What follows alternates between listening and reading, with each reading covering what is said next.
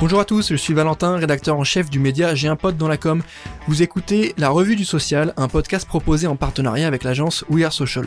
Pour m'accompagner aujourd'hui, je serai avec Laurent, fondateur du média J'ai dans la com, et nous allons vous parler des toutes dernières actualités des réseaux sociaux, fonctionnalités, nouvelles tendances, études, nouveaux formats publicitaires, rien ne nous échappe. Que faut-il retenir de la semaine du social media? C'est parti Et au programme de ce nouvel épisode, on va parler de Meta qui expérimente un chat alimenté par l'IA sur WhatsApp et Messenger.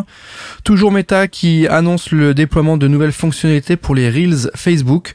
On parlera ensuite de TikTok qui lance de nouveaux contrôles de temps d'écran et qui lance aussi Sounds for Business, donc des sons pour les entreprises. On terminera avec Twitter qui annonce euh, que Twitter Blue s'étend à plus de 20 pays et on terminera avec euh, le nouveau dirigeant de YouTube qui est en train d'évoquer un peu plus d'outils IA. Donc une revue du social très très focus sur l'IA aujourd'hui. Comme je vous le disais en introduction, première actu de la semaine, c'est Meta qui annonce euh, expérimenter un chat alimenté par l'intelligence artificielle sur WhatsApp et sur Messenger. C'est enfin le moment pour le groupe de voir les fruits de ses investissements dans l'intelligence artificielle, donc euh, de voir euh, ce qu'on peut faire avec l'argent dépensé dessus. Le PDG de Meta, Mark Zuckerberg, a déclaré que l'objectif à long terme était de créer des entités IA qui peuvent aider les gens de diverses manières dans des conversations, dans les chats, en commençant par des outils d'IA basés sur le texte WhatsApp et Messenger. Donc c'est un objectif qui est assez clair, c'est exploiter cette IA et en faire un vrai outil de discussion pour euh, aider un petit peu euh, en termes de fonctionnalités euh, type chat GPT. Sur Instagram, ensuite, Meta est aussi en train de tester d'autres choses liées à l'IA, notamment des filtres, des nouveaux formats publicitaires et des expériences un peu plus immersives en vidéo. Donc on a hâte de voir ce que ça va donner. Je pense que ça va accélérer très vite dans les mois qui arrivent. Autre actu de la semaine, toujours sur Meta, une annonce concernant les Reels Facebook. la durée des Reels Facebook va passer de 60 secondes à 90 secondes, à l'instar de Instagram qui avait déployé déjà cette fonctionnalité il y a quelques mois déjà. Donc on était sur un temps long de 90 secondes. Sur les Reels Instagram, c'est la même chose pour les Reels Facebook désormais, un petit peu dans la même veine de ce que faisait TikTok en allongeant le temps et la durée de ses vidéos. On enchaîne maintenant, euh, je rebondis sur TikTok qui annonce le lancement de nouveaux contrôles de temps d'écran. Donc c'est toujours euh, un sujet pour la plateforme qui souhaite donner un peu plus de contrôle aux utilisateurs, notamment aux parents, auprès des enfants pour encourager un peu de pause euh, en termes de temps d'écran. La plateforme a lancé de nouveaux contrôles sur l'utilisation, euh, du coup vraiment pour les mineurs.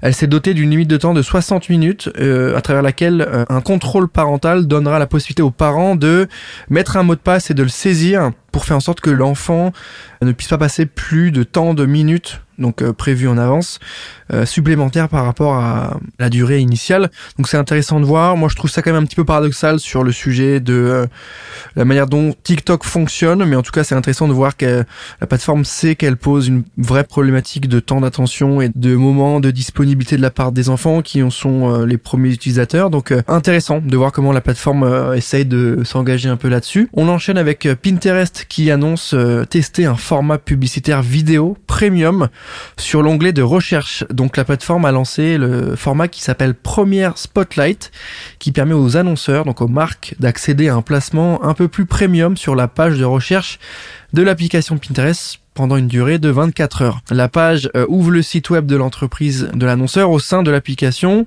ce qui permet ainsi euh, de rechercher et d'acheter les articles directement à partir de là. Donc c'est intéressant de voir aussi la capacité de Pinterest de lancer de nouveaux formats et de tester toujours dans une logique de business, en fait de faire en sorte que les annonceurs avec les marques investissent un petit peu plus Pinterest sur euh, les années arrivent. Donc on va suivre ça.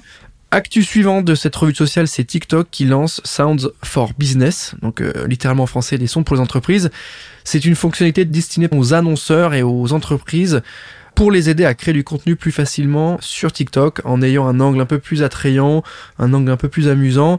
Euh, cette fonctionnalité propose 10 sons personnalisés dans l'objectif d'inciter la communauté euh, à mettre en valeur ses produits les plus populaires. Donc L'objectif, c'est vraiment de faciliter la tâche des entreprises pour avoir des petits tips et d'avoir un lien avec la musique, ce qui est toujours une barrière un petit peu quand on crée du contenu. C'est intéressant de voir ça aussi de la part de TikTok. Euh, comme je vous le disais en introduction, autre actu, c'est Twitter qui annonce étendre euh, Twitter Blue à plus de 20 pays. Donc c'est son fameux abonnement euh, de certification avec la pastille bleue donc payant, je rappelle que ça fait euh, un montant de 8 dollars par mois, c'est étendu à plus de 20 pays en Europe, ce qui les rend disponibles dans euh, à peu près 35 pays au total. Donc c'est intéressant de voir que euh, l'idée initiale qui était de rendre ça payant uniquement aux US s'est vite répandue dans d'autres pays, notamment en Europe. Donc on va voir ce que ça va donner par la suite.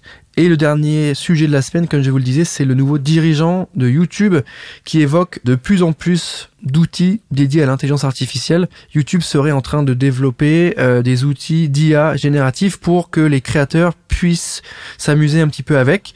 Euh, dans les mois à venir, on va essayer de comprendre un peu comment ça fonctionne, mais les créateurs vont euh, pouvoir s'amuser à développer leur narration et augmenter la valeur de leur production à travers ces outils d'intelligence artificielle. Ça va être intéressant de suivre ça. On n'a pas forcément plus d'infos sur la manière dont ça va être mis en place et, rendu euh, accessible aux, créateurs, mais euh, on va pouvoir, j'imagine, être sur des sujets de de fond, de décor, euh, un petit peu ce qu'on fait lorsqu'on est sur des zooms et des conférences et des visios, mais là, j'imagine beaucoup plus poussé avec des filtres.